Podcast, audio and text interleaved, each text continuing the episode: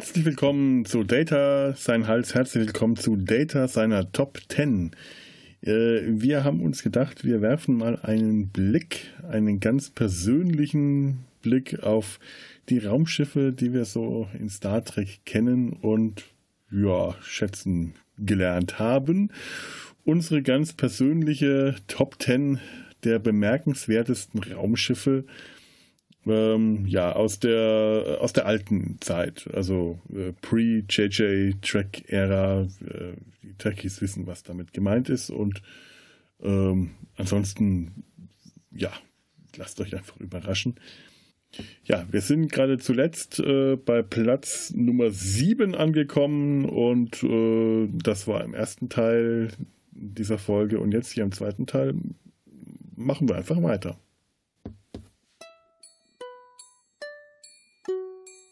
Auf Platz 6 die Excelsior-Klasse, vertreten durch die USX Excelsior. Auf gleichem Platz auch die USS Enterprise 1701B. Die Excelsior hat äh, zuerst eine NX Nummer, weil NX sind wie N, eigentlich auch die NX1 äh, experimentelle Schiffe. Die hatte NX und später NCC 200 und die Enterprise eben 1701b, der Excelsior-Klasse. Excelsior unter dem Kommando von Captain Zulu. Und äh, vorher Captain Styles, glaube ich. Aber der mit dem Offizierstöckchen, den ignorieren wir, weil er ein Idiot ist. Noch, noch nie sah ein gestrandeter Wal so elegant aus. ja, stimmt. ja, ja dieses. Hat, äh, es ist so ein Schiff, was die ganzen Einzelteile mir theoretisch überhaupt nicht gefallen, aber insgesamt liebe ich das Schiff. Ja, es ist erstaunlich. Ja. Das ist wirklich, das ist genau, ich habe auch die ganze Zeit überlegt, wie ich es ausdrücken kann. Aber das trifft auf den Punkt. Die ganzen Einzelteile an diesem Schiff finde ich alle hässlich. Aber der Gesamteindruck dieses Schiffs ist geil. Die sehen auch zum Teil so ziemlich, ähm, soll ich sagen, spontan verlötet aus. Also gar nicht so aber es funktioniert irgendwie. Irgendwie, ich weiß auch nicht. Ich glaube, vielleicht liegt es auch einfach daran, dass man sie ja dauernd gesehen hat. Ja, ja, ja die kam ja wirklich ja. oft vor. In den Kinofilmen. Ähm, auch in der Serie. Also Next Generation. Ja, ja, stimmt, ja, ja, ja, da, da auch, das stimmt. das ist auch eine Klasse, die es ja lange gab. Der Hals zwischen Zigarre und Untertasse, der sieht so instabil aus. Das erinnert mich an so ein Knickrohr hier von der Klimaanlage oder vom. Meinst, meinst du wegen der Lamellen? Stimmt. Ja, als ob man das wie so einknicken kann und dann fällt auf mal plöpp die Tasse runter. Und ich wollte gerade sagen, eigentlich hat dieser Hals ja was unglaublich Breites, Massives. Der ist so komplett unelegant, gerade weil er so wuchtig ist. Aber stimmt, jetzt mit den Lamellen, ja, das ist wahr. Das ja, und, und trotzdem halt wie so ein Stiernacken. Also, mhm. vielleicht, Vielleicht ist das Ding ausfahrbar. Wenn man mal so kurz mhm. unter Asteroiden vorlucken muss, wie so ein.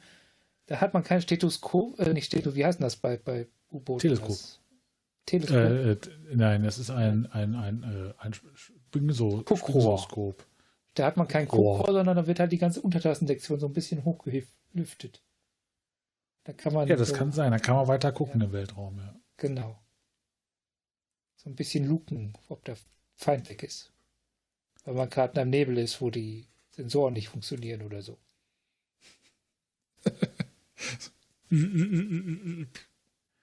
ja, es ist. Es, ich, mir gefällt es nicht. Ich finde es nicht so schön. Ich finde, das ist so ein Schiff, das hat von vorne und von der Seite komplett.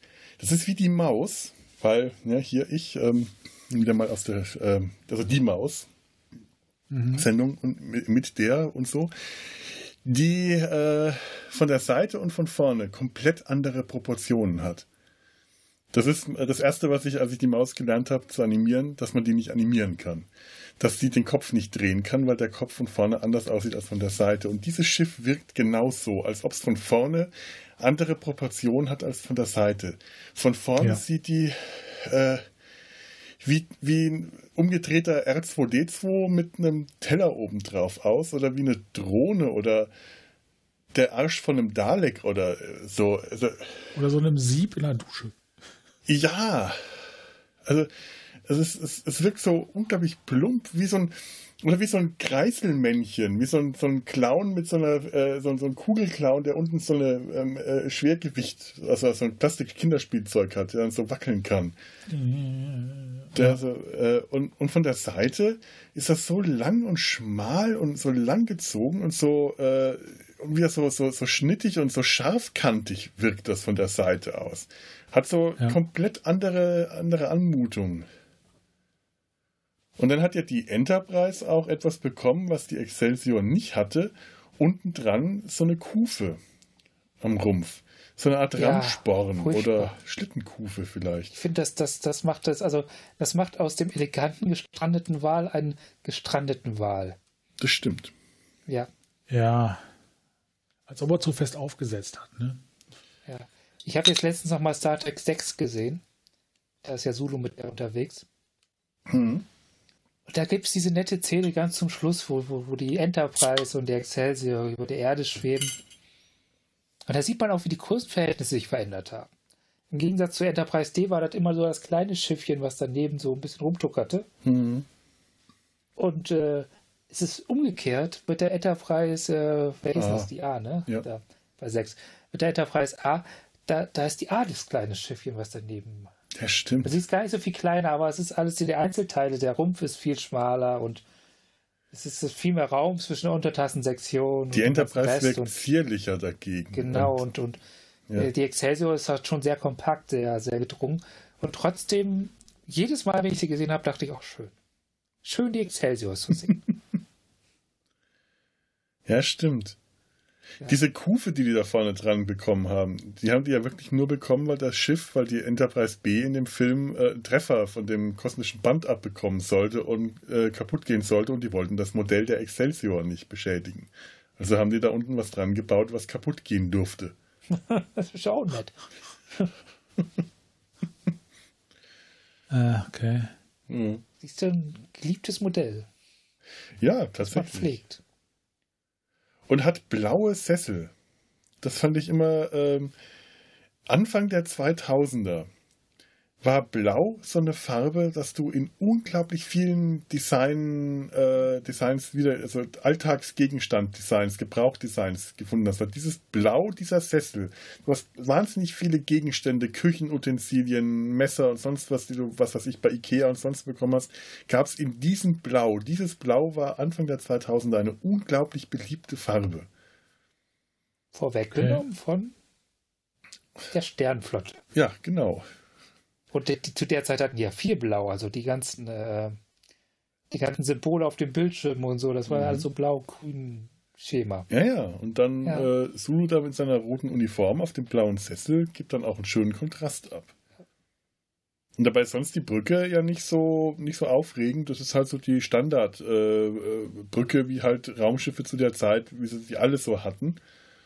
Und ja. die, die, blauen Sessel sind wirklich das Einzige, was so ein bisschen raussticht aus, aus der Sache.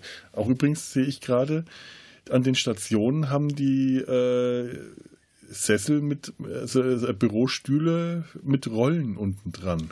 Haben die ja, ganz und viel sie sitzen mhm. und sie sitzen auf einem Podest. Einmal falsch gerollt, fliegen sie runter. Ganz genau. Was, was sie ganz stark das? gemacht haben, waren diese Rollstühle, wo die einfach die Rollen mit so riesen Tellern verdeckt haben. Oh Gott, das stimmt. Die sitzen ja, ja. wirklich da bei dem St äh, am Steuern an der Ob sitzen oh Gott, die ja. wirklich auf einem sehr schmalen Podest. Das heißt, die können ihre Beine noch nicht mal äh, richtig ausstrecken. Dann kommen die von dem Podest runter. Und, Und dann die, kommt die Szene, wo sie alle wackeln müssen.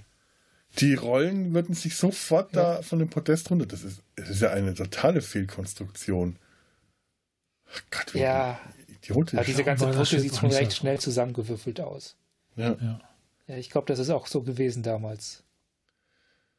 Und auf der Enterprise B haben sie wenigstens noch so prominenten äh, äh, Stühlchen aufgestellt. Auch nur für den Jungfernflug. Abge äh, hier auf dem, äh, auf dem Schema dargestellt, haben sie noch den, also der Boden noch farblich äh, abgestimmt. Orange für die Prominenz und blau für den Innenbereich dieses Rondells.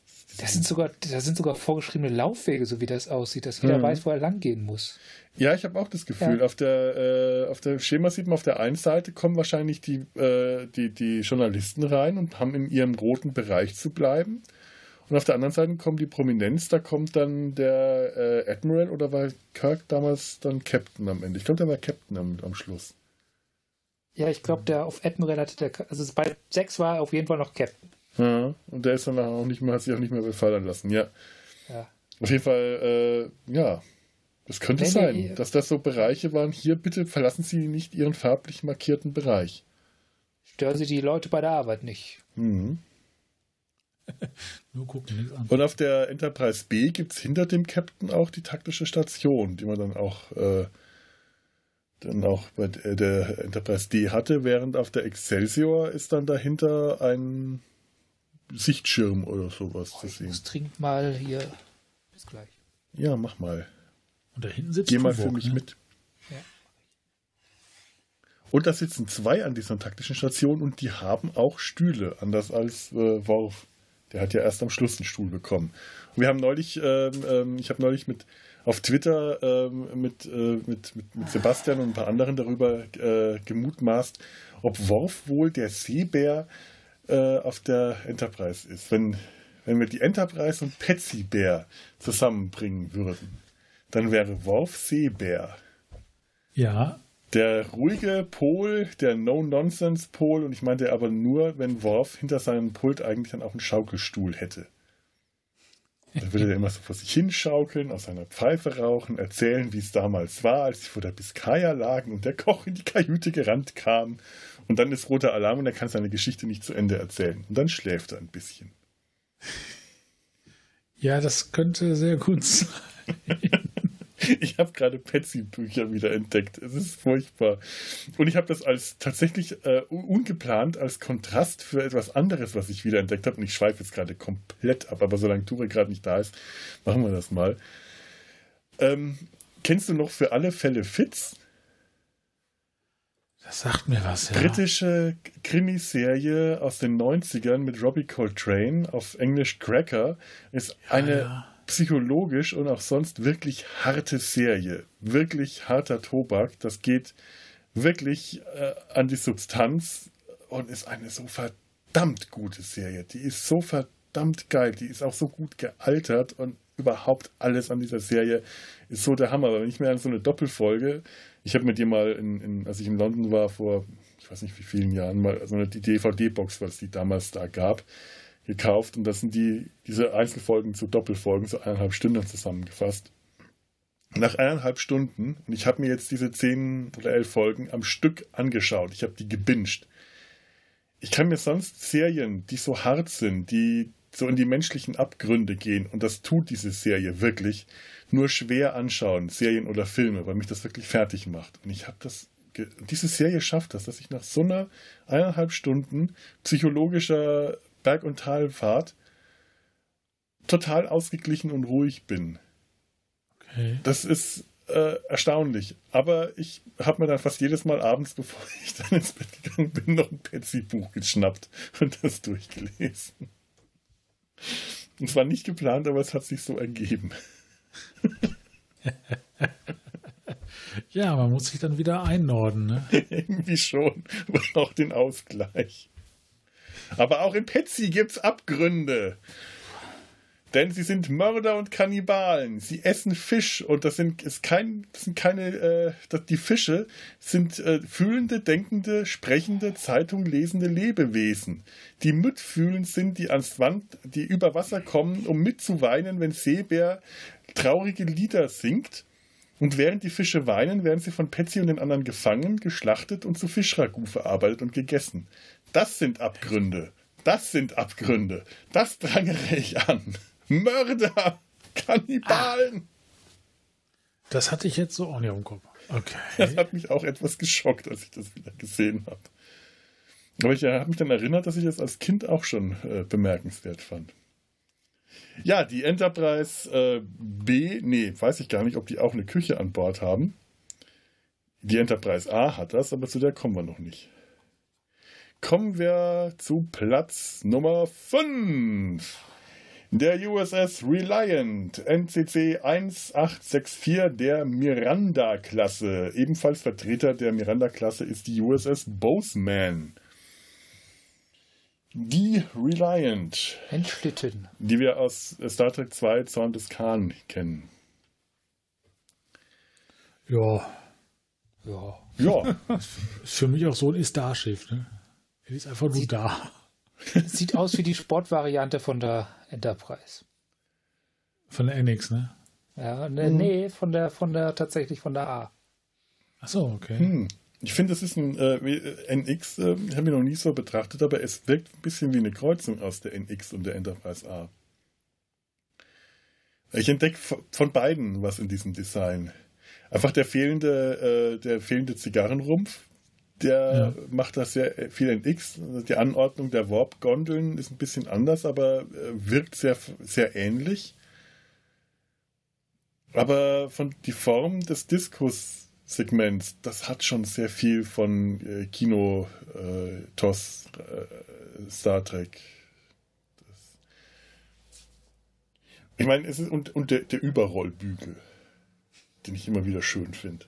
Ja, sag ich doch, die Sportvariante. Ja, wenn man mal, wenn man mal kurz über zu nah einem Planeten vorbeifliegt. Ja, sich überschlägt, äh, was halt nur Sportwagen ja auch passieren kann, das stimmt. Braucht man Überrollbügel.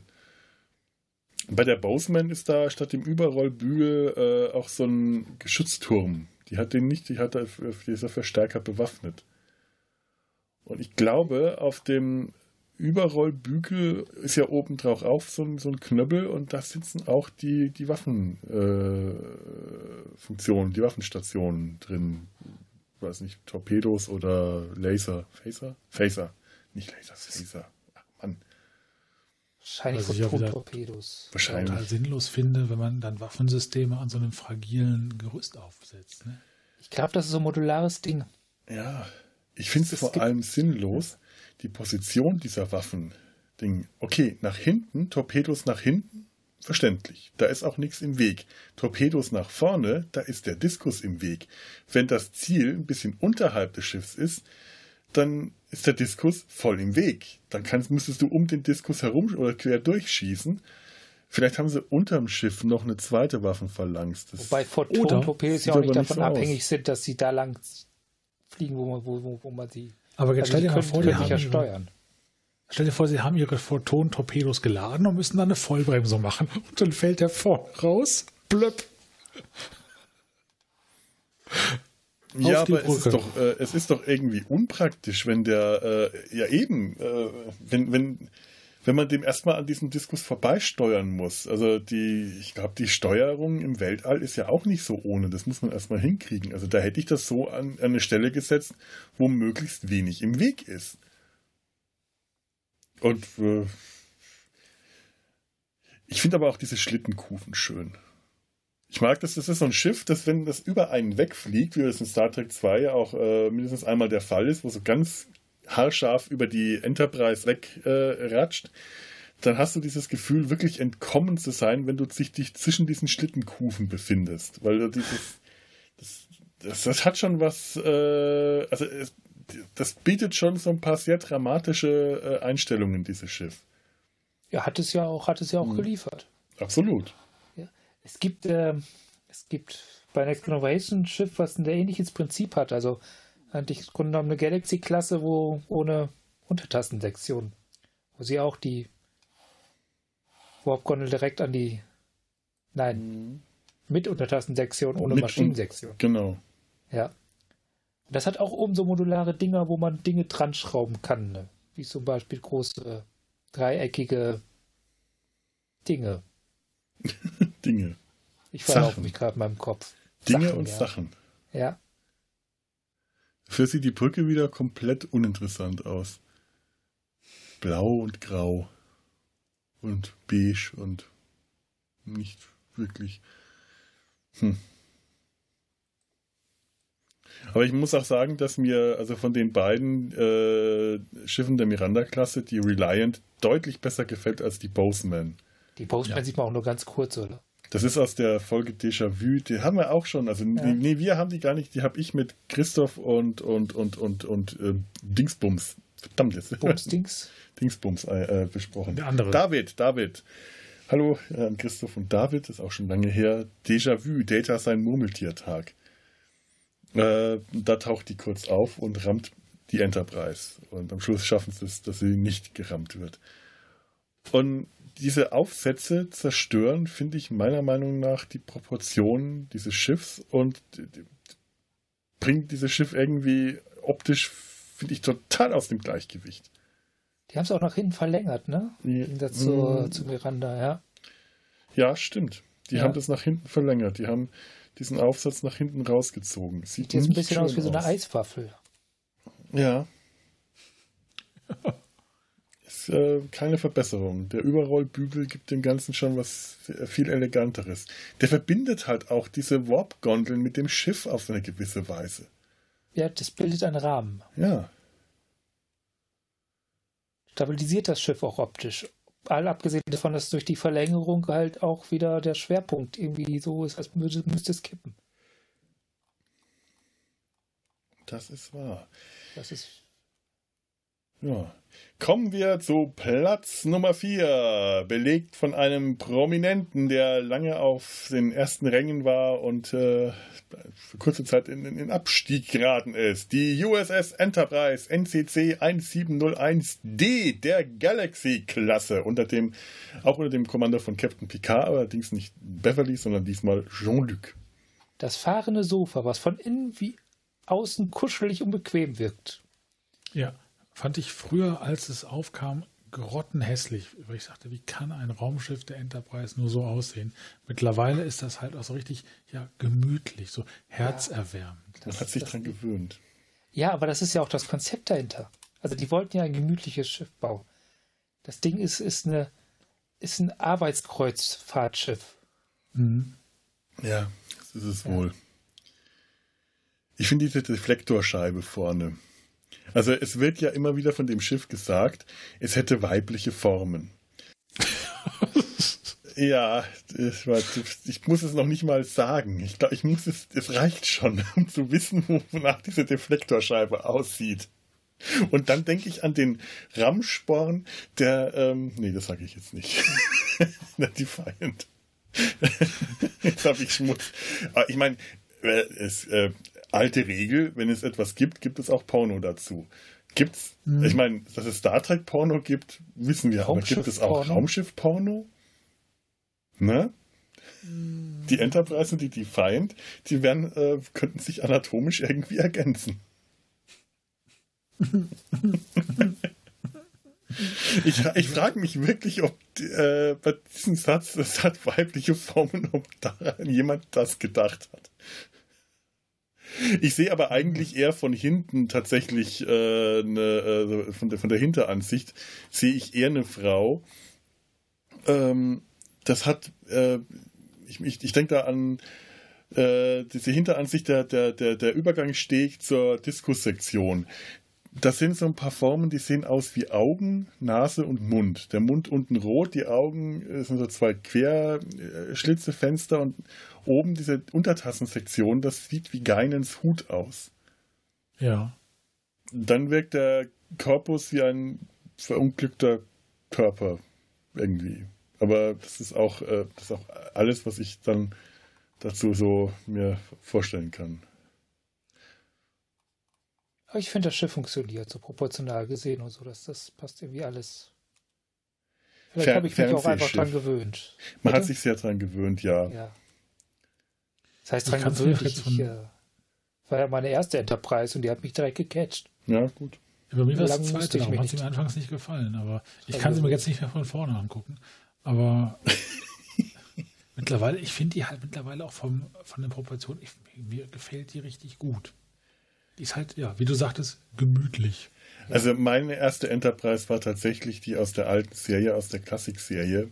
Aber äh, ich weiß nicht, wie sehr ich mich daran erinnern konnte, weil ich die halt wirklich als Kind gesehen habe. Und äh, äh, ich weiß auch noch, wenn ich zu der Zeit versucht habe, die alte Enterprise zu zeichnen, dass die immer irgendwie falsch aussah, ich aber nicht wirklich wusste, warum. Eben weil ich die Next Gen wahrscheinlich schon die Next Generation Enterprise kannte. Das kann eigentlich nicht sein, weil ich die später weil die später kam. Ich, ich bringe gerade meine, meine, meine Erinnerungen durcheinander.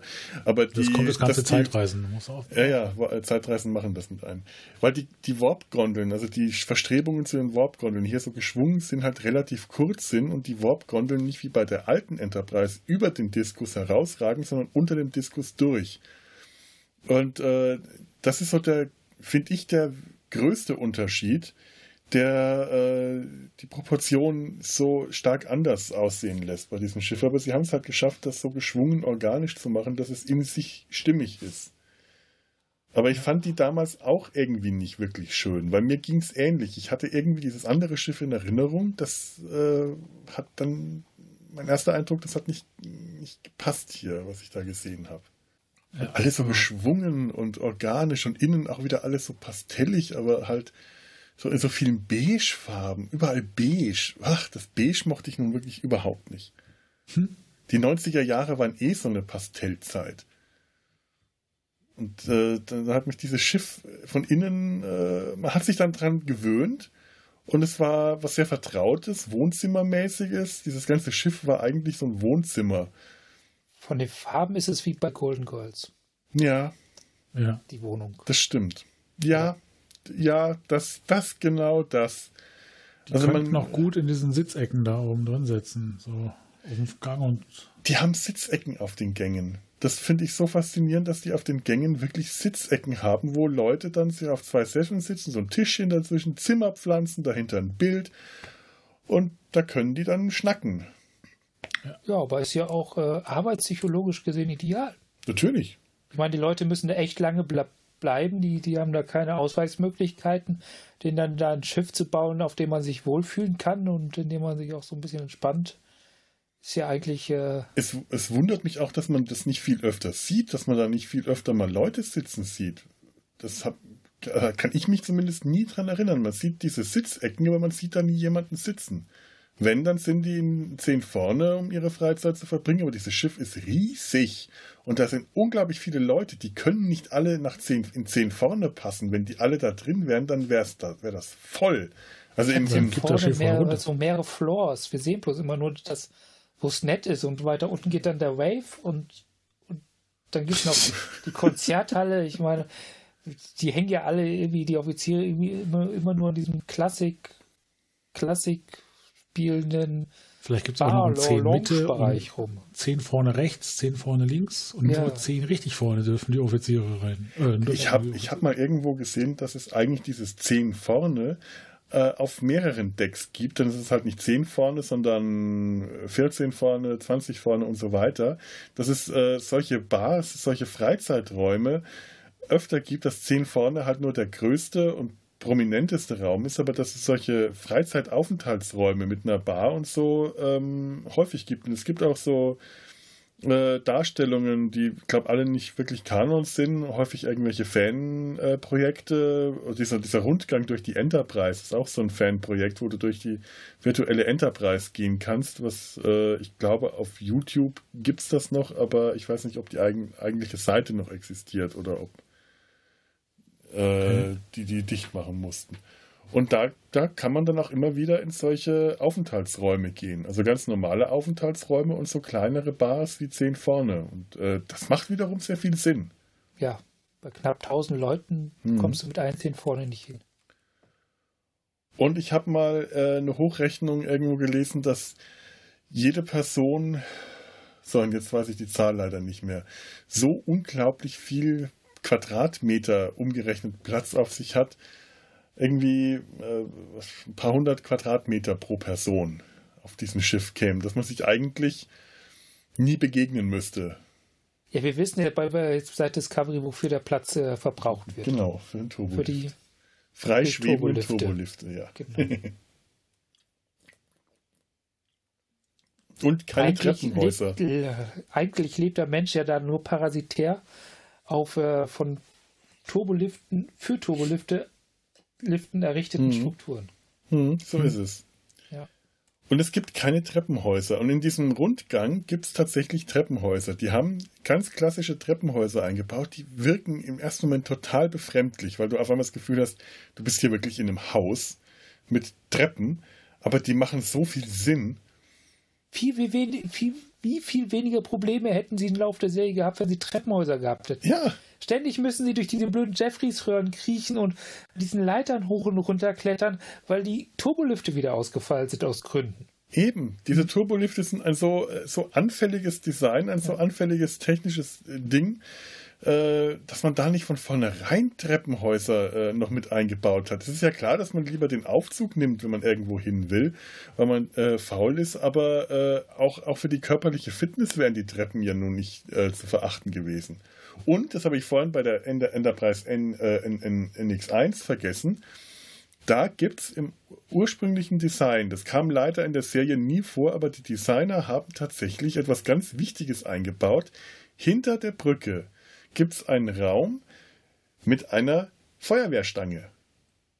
Mit so einer Rutschstange, wie sie in, äh, wie sie die okay. äh, Feuerwehrleute äh, äh, klassischerweise haben, so wie die Ghostbusters, so die Stange oh, runterrutschen, die direkt in den Maschinenraum, der nämlich tatsächlich sich ein Deck tiefer als die Brücke befindet, damit der Captain oder wer auch immer in einem Notfall direkt von der Brücke oder der, wenn der falls der äh, Chefingenieur auf der Brücke ist, im Notfall direkt runter auf die, in den Maschinenraum äh, kommen kann, ganz schnell, ohne groß den äh, Turbolift benutzen zu müssen oder irgendwelche Leitern runterzuklettern.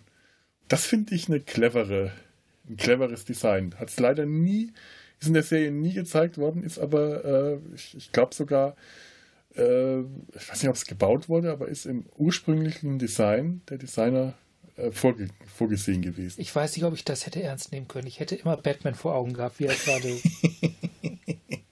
ich weiß nicht, ob das gegangen wäre. To the Batcave. Und stell dir vor, die Schwerkraft hört gerade danach, wenn er dich da runterschwingen will, dann hängst du da. Das ist übrigens etwas, was nie ausfällt. Egal was kaputt ist. Die Schwerkraft. Erstaunlich, ja? Ja, ne? Ja, das war zu schwer zu drehen. Ja, und so eine Stange im Maschinenraum, wer weiß, äh, ob dann irgendwann Trip äh, Tepol nicht überredet hätte, an der, der Stange zu tanzen. Hm. Hm. Naja, wer weiß. Wer weiß. Auf der ja. D gibt es auf jeden Fall keine solche Stangen, aber dafür haben wir ja diese große aufrecht stehenden Wortkern, der. Da müsste äh, aber auch die Stange ziemlich lang und gebogen sein um von da oben bis zum das stimmt, ja. Raum zu kommen. Ja, ja, das stimmt. Ähm, aber eine Rutsche wäre doch möglich. So eine, so eine, so eine Rutschröhre, wie im äh, hier in so einem Wasservergnügungspark. Äh, ja. hui, ja, auch mit, mit Wasser läuft. Weil das ist, ich meine, wie lange braucht man, um runter in den Maschinenraum zu kommen in dem Notfall? Und jetzt durch so eine schnelle Rutsche sausen? Du kannst ja meinetwegen auch in so eine Kapsel dann äh, packen und dann wusch wirst du da runtergeschossen. Tauchst du da ja. auf? Das wäre doch super. Das, das wird mir gefallen. Da darf man halt nur nicht gerade jetzt dann plötzlich dann die äh, Diskussektion sich vom Rumpf trennen. Flups, fluppt da unten Jordi raus oder wer immer jetzt gerade, oh verdammte Scheiße. Wird die so rausgekackt. Oh Scheiße. Wir haben ich finde Jordi ausgekackt. Also die Enterprise, äh, wenn die den, den Rumpf ab, wenn die den Diskus abgetrennt hat, der Rumpf selber, das ist wirklich ein hässliches Ding mit ganz komischen Proportionen. Eine Ente. Das gefällt mir auch nicht. Eine Ente, ja. Ja, ja, ja auch, ich weiß. Weil ich das immer sehr schön fand, wenn die abgetrennt wurde. ja, das stimmt. Was irgendwie auch sinnlos ist im Weltraum, aber schön. Alle Geräusche sind sinnlos im Weltraum. Ja. Aber schön. Aber schön. Ganz genau. Ja, ja. Hat auch irgendwas wieder von so einem, äh, wie war das, die Leiste vom Schuster? Äh, der, der Le genau, Leiste. Ja. Ja, ja genau. so eine Schuster. Ich, ich, ich, ich habe keine ja, Ahnung. Ich bin noch nie ja. Schuster gewesen. Ich äh, kann, kann dir das nicht, äh, weiß, weiß ich jetzt nicht. Ich habe in den 60ern mal eine Lehre angefangen. Ah, ah, ja, ja. In welchen 60ern? In den 2260ern oder in den 2360ern? Ich weiß es ehrlich gesagt gar nicht mehr. Ich springe da mittlerweile zu häufig hin und her. Das ja. ist also, ich weiß noch nicht, was aber nicht geboren wurde, in welchem Jahrtausend. Wir Zeitreisenden, wir haben da das Probleme, die normale lineare Menschen nicht kennen. Ja, ich verstehe. Das ist nicht immer einfach. Es ist nicht immer einfach, nicht linear zu sein.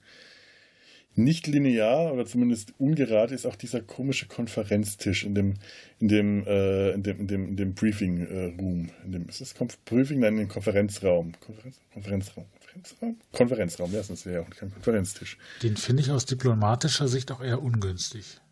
Der ist total unpraktisch, weil der gebogen ist. Wenn du auf der, ja. konkaven Seite sitzt, dann kriegst du nämlich nicht mit, was links und rechts so von dir passiert. Das, das, du, du kannst nicht aneinander vor, vorbeischauen. Die Leute sitzen sich gegenseitig im Weg, wenn sie nach links mhm. und nach rechts schauen. Du sitzt eigentlich nur gut, wenn du auf der konvexen Seite äh, in der Mitte sitzt. Dann hast du sie alle einigermaßen im Blick. Ja. Ich glaube, der ist fürs Film gut. Ja, aber du musst auch trotzdem ja. mal schauen in den Szenen, dass die sich häufig vorbeugen müssen, um aneinander vorbeizureden. Es sieht aber gut es aus, aber es ist unpraktisch. Die werden ja eh oft, also gibt komisch aufgestellt. Es gibt bei Star Trek dieses Phänomen des Dreiergruppenkuschelns, damit die alle, die gerade das Gespräch führen, ins Bild, im Bild stehen und mhm. trotzdem recht nah drin sind. Ja, stimmt. Ja. Ja. Ich meine, klar, dass man diesen Tisch deswegen gemacht hat, weil der sich, äh, weil der, weil der Raum gekrümmt ist, weil der Raum relativ, äh, ja, ganz oben auf der, äh, auf, auf dem Diskus liegt und deswegen man die, die Wölbung, die, die, die Rundung dieses Raums wie in den Gängen halt auch deutlich sehen kann. Aber der Raum ist groß. Es wäre überhaupt nicht notwendig gewesen. Links und rechts in dem Raum ist viel Platz. Den hätte man nicht äh, rund, äh, abgerund, also runden Wölben biegen müssen. Komisch. Hm. Ja. Nummer drei, Platz Nummer drei. Wir nähern uns mit großen äh, Schritten der Zielgerade. Nummer, auf Nummer drei befindet sich ein Schiff. Äh, ein vollkommener Außenseiter hat es sehr weit hoch geschafft. Ein sehr unbekanntes Schiff, äh, quasi die äh, Winterger Herzbuben unter den Raumschiffen. Ein Außenseiter. Die USS Tsiolkovsky, unter uns Kennern auch bekannt als das Bananenschiff. NCC 53911 der Obert-Klasse. Äh, andere Schiffe äh, dieser Klasse auch die USS Grissom oder die USS Pegasus. Ja. Wenn man hinten rein, reinpustet, macht's. Das ist nämlich genau das, was ich mir auch gedacht habe. Dieses schöne kleine, kleine ja. äh, Dingens hier. Ich versuche mal ein Foto zu machen davon. ja, ganz genau. Dieses schöne Instrument.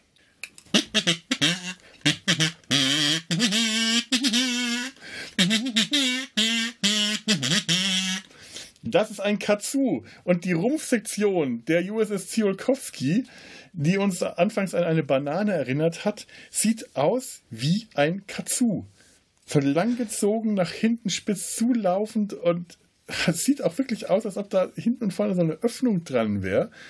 Und vorne gehen dann diese zwei äh, nach oben breit zulaufenden Verstrebungen ran, wo dann zwischen den Warp-Gondeln ein relativ kleiner Diskus mit einer schmalen Verlängerung, mit einer Kasten, mit einer ja, quadratischen, mit einer rechteckigen Verlängerung nach hinten dazwischen das, geflanscht ist. Das ist der Aufsatz, damit du auch im Regen spielen kannst.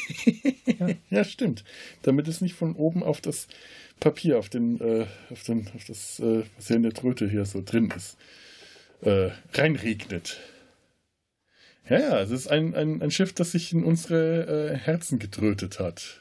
Ziemlich schnell. Und das Bananenschiff, das Katsu-Schiff. Die Ziolkowski. Ja. Ich glaube, die Ziolkowski kam aus der Folge, wo sie alle besoffen waren. Vor. Und dann am Schluss die Ziolkowski in die Sonne oder in was auch immer geschubst haben, um wegzukommen oder Data Zeit zu geben, sich auszunüchtern oder irgend sowas. Aus Gründen. nicht mehr. Aus Gründen. Auch so ein Schiff, was immer wieder auftaucht bei Next Innovation. Absolut, ja. Ja. Das ist so winzig. Ja, ganz häufig nur ganz so. kurz oder ja. so. Und äh, ja, winzig. Manchmal hat man äh, die Proportionen auch ganz seltsam. Manchmal sieht es winzig aus, dann äh, hat man es. Andere Schiff der gleichen Klasse ist wieder sehr groß neben der Enterprise. Also ich glaube, da haben sie auch nicht so richtig raus, welche Größe dieses Schiff eigentlich äh, hat. Das haben die nie so richtig festgelegt. Je nachdem, wie fest man hinten reingepustet hat und wenn der Stoff von oben dann drauf war, dann wurde es größer. Aber es ist, glaube ich, auch tatsächlich nur so ein kleines Forschungsschiff. Das ist eigentlich nur so eine kleine Wohnsektion und unten das darunter ist einfach nur eine riesen Sensorenphalanx, oder? Wahrscheinlich, ja. ja. Also ich kann mir auch vorstellen, dass das nur so, eine, so ein paar äh, Decks oben drauf hat. Brücke, dann so drei, vier Decks bis zur Mitte dieses Diskos, vielleicht noch eins nach unten und dann unten Maschinenraum und irgendwelche Forschungseinrichtungen. Da dürfte weiß, keine große Besatzung drin gewesen sein. Wenn das Schiff rückwärts fliegt, dann macht es auch drüber. Statt piep, piep, piep, macht es dann.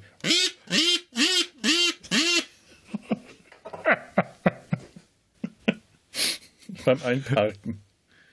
Aber es wirkt auch, äh, es wirkt auch so, die Gewichtsverhältnisse sind auch so, man hat immer das Gefühl, wenn man es von der Seite sieht, das müsste nach vorne umkippen. Ja, das ist auch so ein Dachgepäckträger, der zu hoch ist. Ja, ja, genau.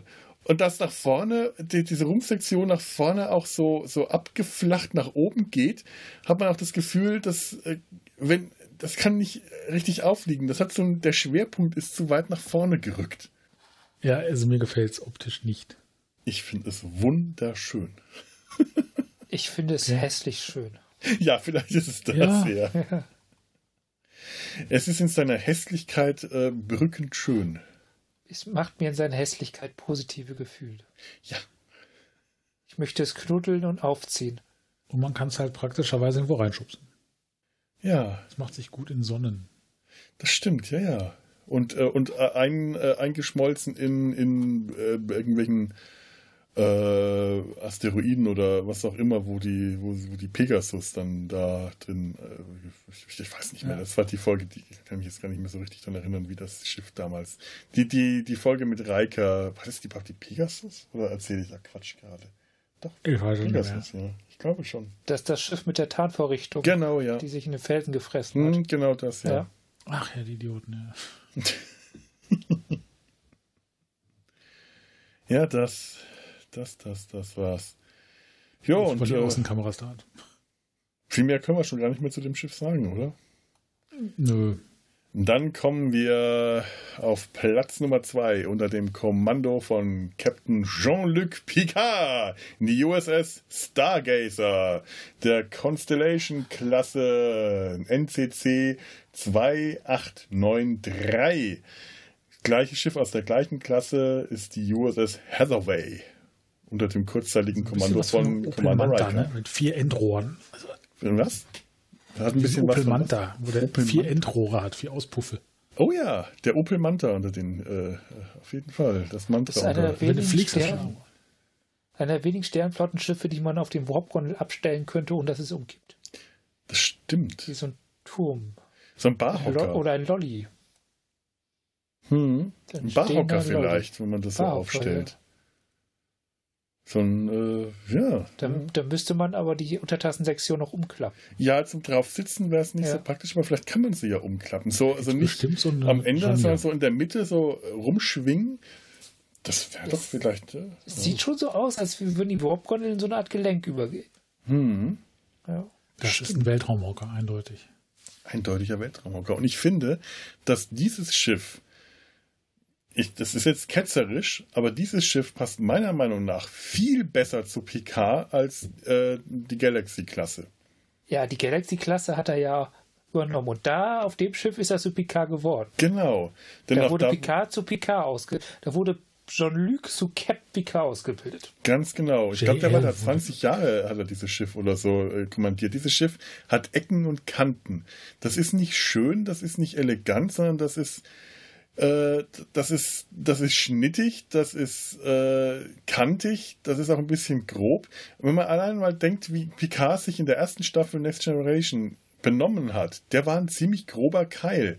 Der hat rumgebrüllt, der hat sich seinen Untergebenen gegenüber scheiße benommen. Das war kein netter Chef. Das war nicht der elegante äh, Herr von Welt, der Diplomat und, äh, und was nicht alles, sondern der war in der ersten Staffel noch ein ziemlich äh, harter Brocken, so ein, so, ein, äh, so ein harter Kerl. Und das passt zu diesem Schiff. Dieses Schiff ist auch so ein harter, kantiger Brocken.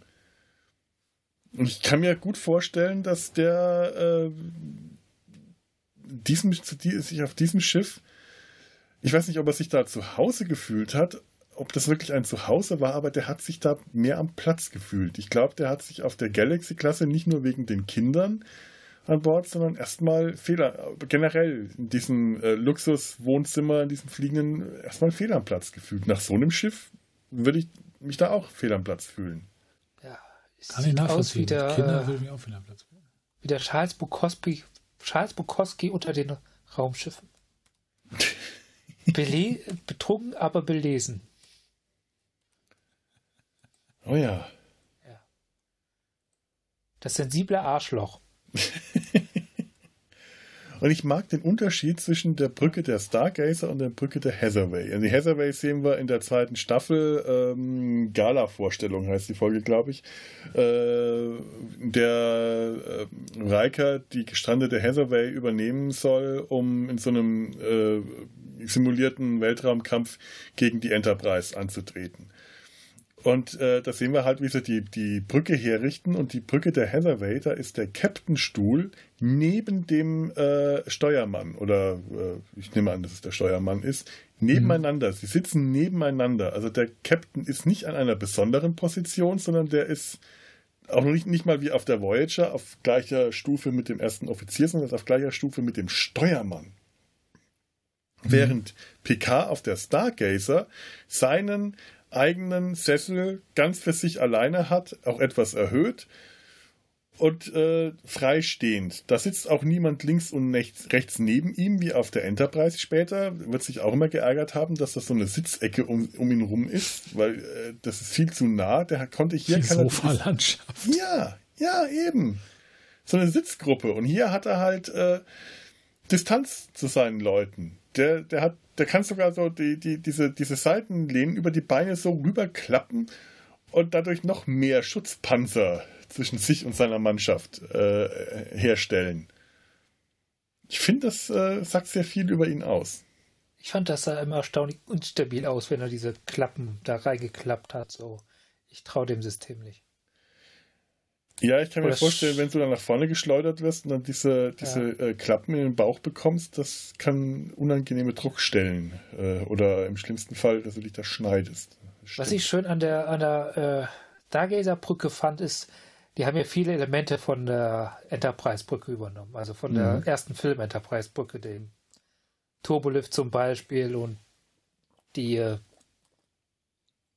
ja, die Anzeigegrafiken und so. Und dadurch mhm. hat das sehr gut in die Zeit gepasst, wo aus der es auch angeblich ist. Ja, das stimmt. Ja. Es hat, ähm, es ist ja eigentlich äh, deutlich äh, später, also es sind ja nicht irgendwie die 70 Jahre vergangen oder so wie tatsächlich zwischen den äh, alten Kinofilmen und der äh, Next Generation. Aber trotzdem wirkt es so. Ja. Und es, es wirkt wie ein altes Schiff und es wirkt glaubwürdig dadurch, dass man das genau. wiedererkennt. Ich glaube, es war auch schon alt, als das Picard das übernommen hat. Also Wahrscheinlich, ja, ja. Das ist, ja. Der, der hat mhm. das ja auch erst übernommen. Ja, das war wahrscheinlich auch schon ein altgedienter ja. Kahn. Das stimmt. Das, das, ist durchaus möglich.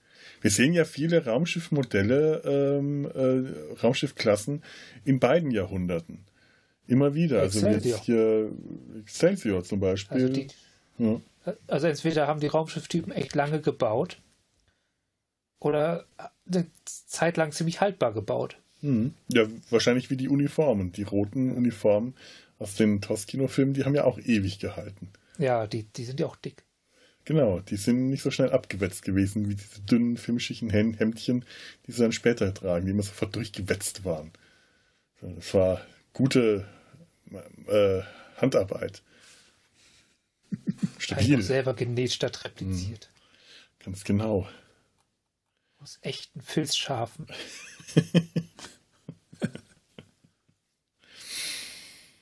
ja, also die Stargazer, ich finde, die sieht gefährlich aus.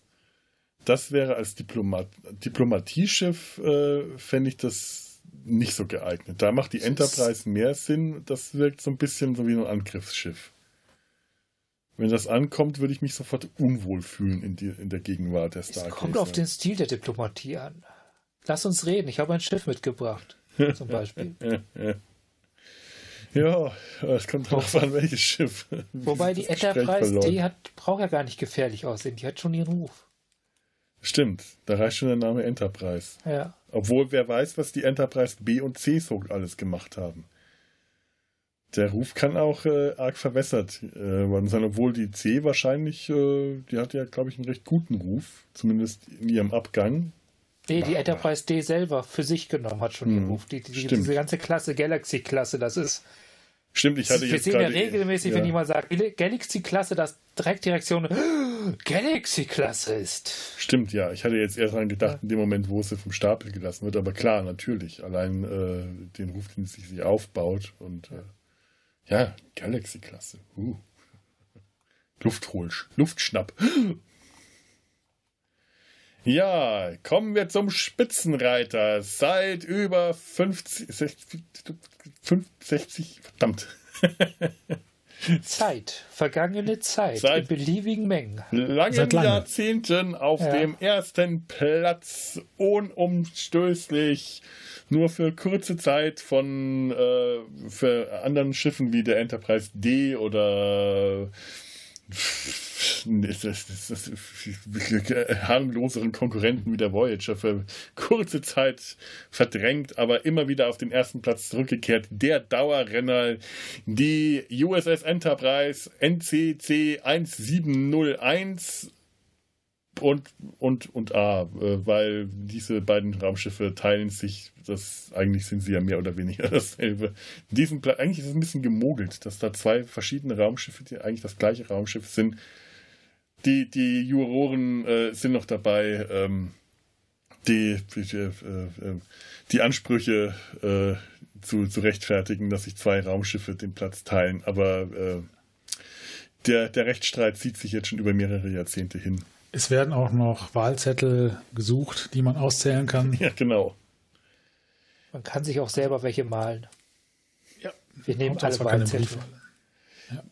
Übrigens der Constitution-Klasse und die Stargazer die Constellation-Klasse. Ich habe das immer durcheinander gebracht. Ich konnte mir das nie merken. Constitution-Klasse klingt auch so vollkommen unspektakulär. Es ist ja, ja das klingt so ehrlich, die Verfassung. Ne? Das hm. ist so ja. das Grundding. Ja, das aufrichtig. Ja, das ist es ja auch. Also während die Galaxy-Klasse vom Design her schon beeindruckend großartiges, tolles, super neues Schiff war, ist das ja, lernen wir das ja schon als alten Pod kennen der quasi einfach so, so das, das, der graue Einheitsbrei der Schiffe zu der Zeit ist. Stimmt, mhm. ja. Das ist ja. nicht das, das, äh, das Flaggschiff, das ist nicht das Vorzeigeschiff. Von der Sorte gibt es recht viele und das ist schon lange im Dienst zu der Zeit. Das ist ja auch schon. Kirk ist mindestens der zweite Captain, den das hat. Also vor Pike gab es wahrscheinlich noch Robert April ähm, vielleicht war das auch nur so ein Captain wie, äh, wie hier äh, Enterprise B für, für, das, ähm, für den Staffellauf äh, den Captains Stuhl übernommen hat. Aber äh, das wissen wir bei der B auch nicht wirklich, ob, ob äh, Captain Harriman nur der Staffellauf-Captain war und ob der später auch das Kommando. Also ich glaube in den Computerspielen oder irgend sowas wird der noch mal, kommt der nochmal vor mit der Enterprise B, der Captain Harriman. Aber hier äh, Enterprise äh, 1701, die hatte Robert April, den sehen wir in der Zeichentrickserie nochmal als Admiral. Und da wird, äh, sagt er halt, ah ja, das ist mein Schiff, da hatte ich auch mal das Kommando drüber. Dann haben wir Captain Pike und dann Captain Kirk. Also wirklich schon ein sehr altgedientes äh, Schiff. Und finde ich immer noch ähm, auch wenn das so wirklich schlicht und einfach wirkt im Vergleich zu den anderen Raumschiffen, für mich immer noch das Schönste von allen. Ja, aber vielleicht gerade weil, weil es dadurch eine gewisse Eleganz hat. Man könnte sagen, eine, es ist ja, es ist ja die Blaupause dafür, mhm. wie, wie später die ganzen Schiffe aussehen. Das ist so, so der erste Entwurf, der aussieht wie ein Star Trek-Raumschiff. Und, ja. und mehr ist es auch nicht. Es ist tatsächlich so dieses, dieses, dieses Grundschema. Ja, auch ohne Verzierungen oder also ja. Verzierungen schon, aber ähm, es wirkt alles sehr einfach, sehr geradlinig. Die Proportionen sind auch wunderschön. Du hast den ja. goldenen Schnitt, du kannst den goldenen Schnitt von vorne ansetzen. Du kannst das Schiff in Drittel aufteilen. Du hast ähm, diese Dreiecksachse, wenn du das Schiff von vorne siehst mit den Warp-Gondeln, Streben und dem Diskussegment, das, das funktioniert alles in allen Proportionen. Das sieht einfach toll aus. Ich finde auch, wenn man das von äh, oben oder von der Seite sieht, dass die Verstrebungen zu den Warp-Gondeln im rechten Winkel von der, vom Rumpfsegment nach oben abgehen, während allerdings die Verstrebung ähm, zum Disco-Segment in so einem sagen 45 Grad Winkel nach vorne gehen. Dadurch wirken die Proportionen, die, die Winkel zueinander sehr dynamisch. Und das ist etwas, was äh, mir nicht mehr so gut gefallen hat nach, der, ähm, nach dem Redesign, nach dem Refit im ersten Kinofilm. Da gehen die Verstrebungen zu den Warp-Gondeln in einem äh, gleichen schrägen Winkel nach hinten wie die, äh, der, das Verbindungsteil zum, zum Rumpfsegment. Und der, der, der Rumpf ist aufgetriebener, aufgeblähter. Und dadurch mhm. hat die Kino Enterprise für mich etwas an Schnittigkeit und Eleganz verloren. Ich fand auch die Brücke nicht mehr so schön auf dem Refit. Mhm. Die war so grau. Ja, die hatte etwas von Charakter verloren, das stimmt. Ja, Aber was sie halt, halt geschafft so, so haben, 60er bunt. Ja, mhm. irgendwie schon. Aber was sie halt geschafft haben, ist also, ich mag auch unglaublich gern die Brücke einfach wegen der Einfachheit ja. von Original Enterprise. Also diese, diese klare Struktur, Klarheit, die die in der D sehr gut übersetzt haben, mhm. aber danach nicht mehr. Und das haben sie halt auch in der Kino Enterprise auch noch geschafft. Auch wenn es dann so ein bisschen krüppliger wird. Ja, die Kino Enterprise, also äh, im, im, ersten Film wirkt sie auch sehr hell und pastellig. Das ist ja. auch nicht so schön. In den anderen Kinofilmen verliert sie zwar etwas an eigenem Charakter, wirkt aber wiederum äh, in sich stimmiger. Einfach die Farben sind nicht mehr so auffällig. Du hast einfach ein Brückendesign, das farblich ähm, wie ein Raumschiff aussieht und nicht wie ein Designstück. Und diese, äh, die ursprüngliche Brücke, ich muss da immer an so eine Art Arena denken. Außen so ein Rang drumherum mit dem Geländer, in der Mitte dann dieses, dieses, diese Vertiefung, diese runde Grube, wo dann aber der Captain wiederum etwas erhöht sitzt und vorne Steuermann und, und, und Navigator äh, und die roten Geländer und im Kreis drumherum diese Brücke, die, die, die ganzen Stationen, diese Brücke ist eigentlich in sich schon wie eine fliegende Untertasse konzipiert, weil alles kreisförmig ist. Du hast da später in vielen Brücken geht dieses kreisförmige verloren. Das ist dann so aufgebrochen. Man hat also in vielen Brücken mehr eine Richtung, die wirklich nach vorne zeigt, während hier ähm, die äh, die, die, äh, das nach vorne eigentlich nur dadurch gegeben ist, wo der Hauptschirm sitzt und in welche Richtung der Captain schaut. Aber es ist auch mhm. zumindest die Leute, die noch. Mhm. Ja, es ist so, gibt so zwei Gruppen von Leuten auf dieser Brücke, aber das, das halten, behalten sie eigentlich auch relativ bei. Die, die Gruppe, die nach vorne schaut und die Gruppe, die halt überhaupt nicht nach vorne schaut, ja. sondern an die Wand. Übrigens wusstet ihr, dass der Captain tatsächlich nicht nach vorne schaut, sondern in dem Winkel schräg links zur Seite? Nee. Wenn ihr mal ähm, darauf achtet, der Turbolift befindet sich nicht direkt hinterm Captain, sondern schräg links hinterm Captain.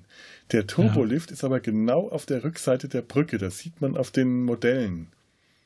Der ist genau an der Hinterseite der Brücke. Das heißt, der Captain sitzt in einem Winkel, der äh, ihn schräg nach links schauen lässt und der Schirm ist auch äh, schräg nach links gerichtet. Okay. Wo sieht man das in den Modellen?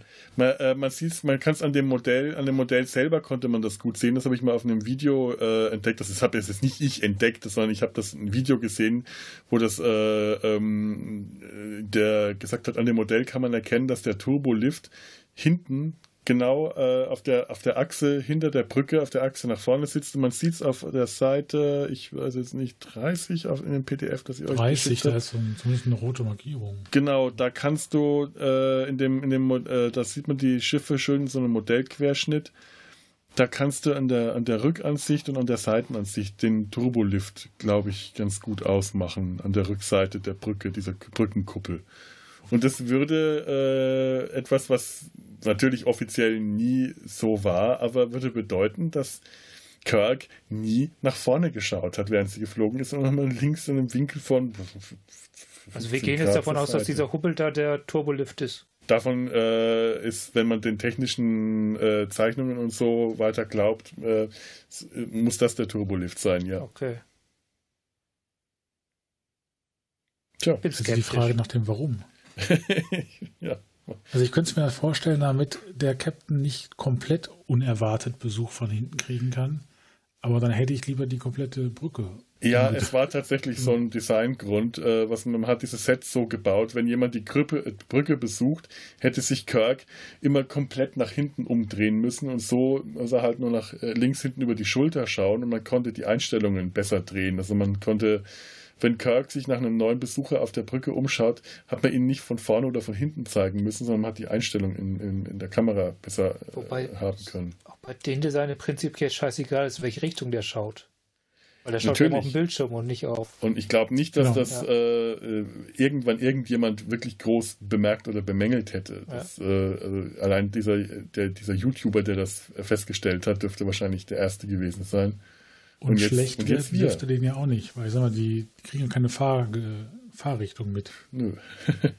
Obwohl in der, in der, im Pilotfilm, das sieht man ja, wenn die auf Warp gehen, dann sieht man sie so alle so gegen den Warp-Strom anstemmen. Dann sieht man so diese Sterne durch sie durchfliegen. Da hat man das mit dem Warp-Effekt noch irgendwie anders gemacht. Und die konnten dann auch nicht, konnten dann auch nicht reden. Die mussten die sich Handzeichen geben. Die allererste Szene bei The Cage äh, mhm. ist ja, da gehen sie von oben durch das Dachfenster rein. Ja. ja. Und da sitzen alle ganz brav nach vorne ausgerichtet. An der Achse lang. Sicher? Ja, relativ. Ich glaube es nämlich auch, ja, ja. Also ich, ich glaube ja. dir das, weil ich das auch äh, so in Erinnerung habe, aber äh, ja, also es ist tatsächlich einfach ein Fehler wahrscheinlich, der nie äh, aufgefallen oder nie ins Gewicht ist. Oder Vorausgesetzt, nie, dieser Nippel ist wirklich der Turbolift. Ja, Warum sollte der nach außen jemand, so eine Beule bilden? Das ist so, das ist so das Problem, was ich damit habe. Warum muss so ein Nippel grundsätzlich der Tolift sein, nur weil die andere technische Zeichnung auch so aussieht, als wäre das. Verstehst du? Ja, ja, also es ist wahrscheinlich ja. noch nicht mal ein Fehler, der, äh, der wirklich ein Fehler ist, sondern äh, ein, ein, ein Detail.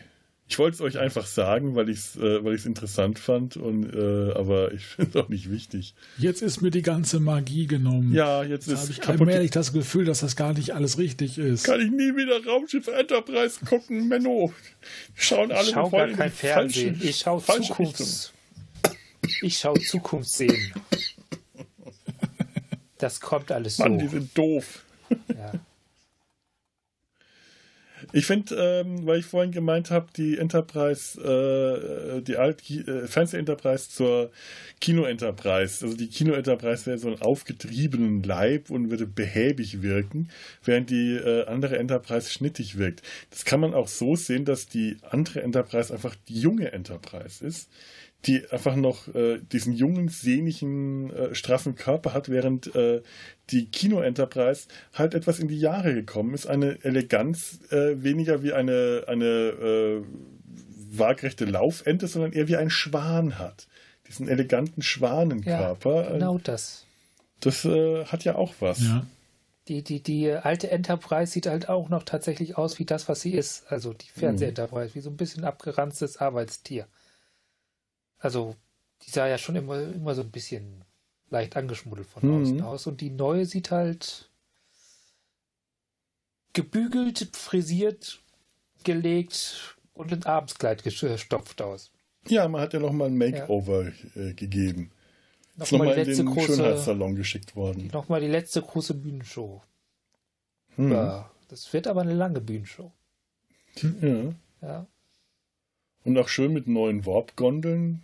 Ich mag ja die alten lieber. Ich, ich mag die neuen lieber, aber ich glaube, das ist so Geschmack auch. Ja, ja, definitiv. Ich finde, die haben sowas, ich weiß auch nicht, warum sowas industrielles, sowas, als wäre da wirklich ein Motor drin, was natürlich Schwachsinn ist, weil es ist eine Warp-Gondel, kein Motor. Aber ich mag das. Mhm. Wie ein langer Zug sehen die aus, genau. Ja, stimmt. Wie stimmt, ein langer ja. Triebkopf. Ja, ja. Ja.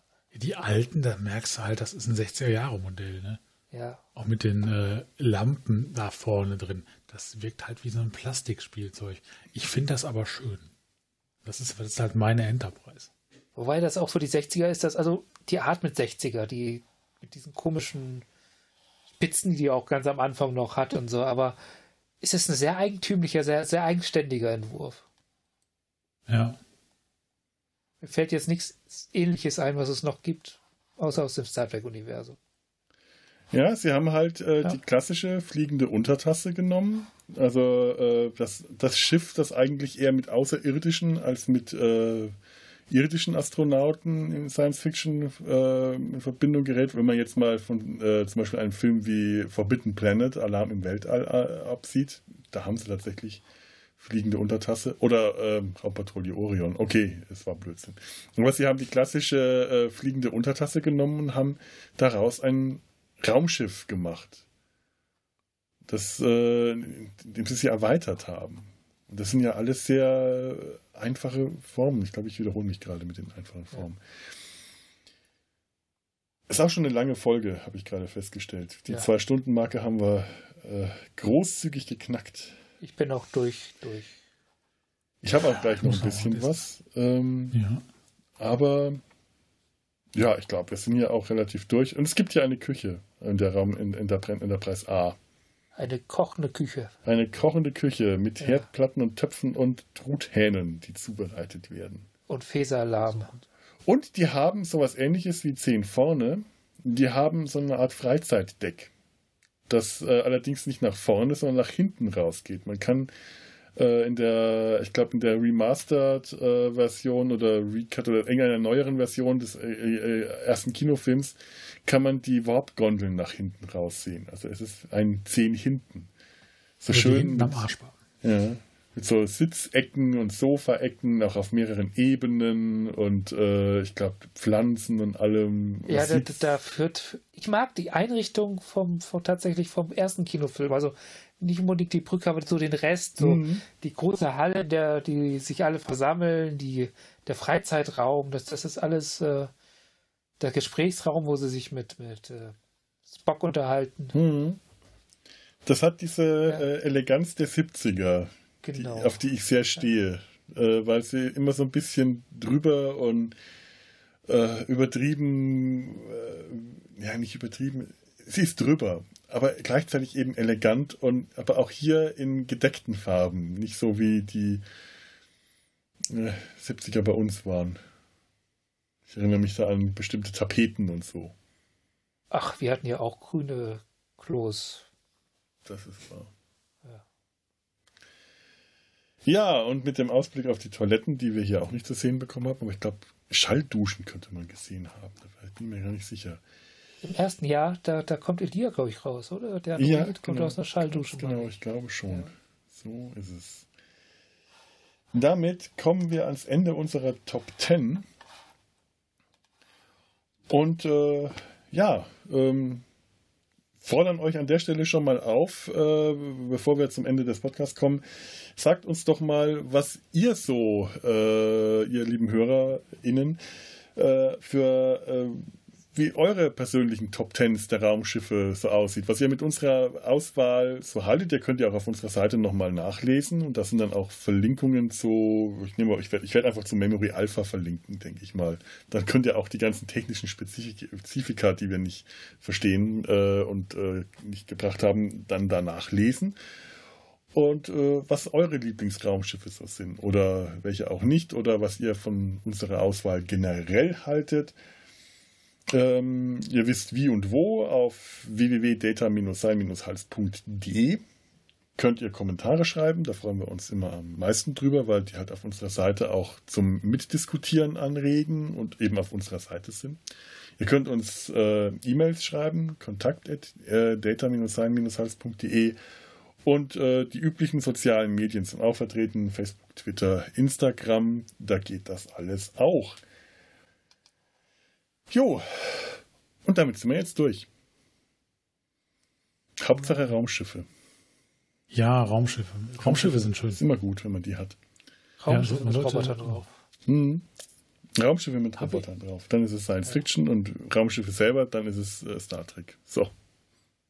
Ja. Nee, nee, natürlich nicht. Das bin ich selber schon.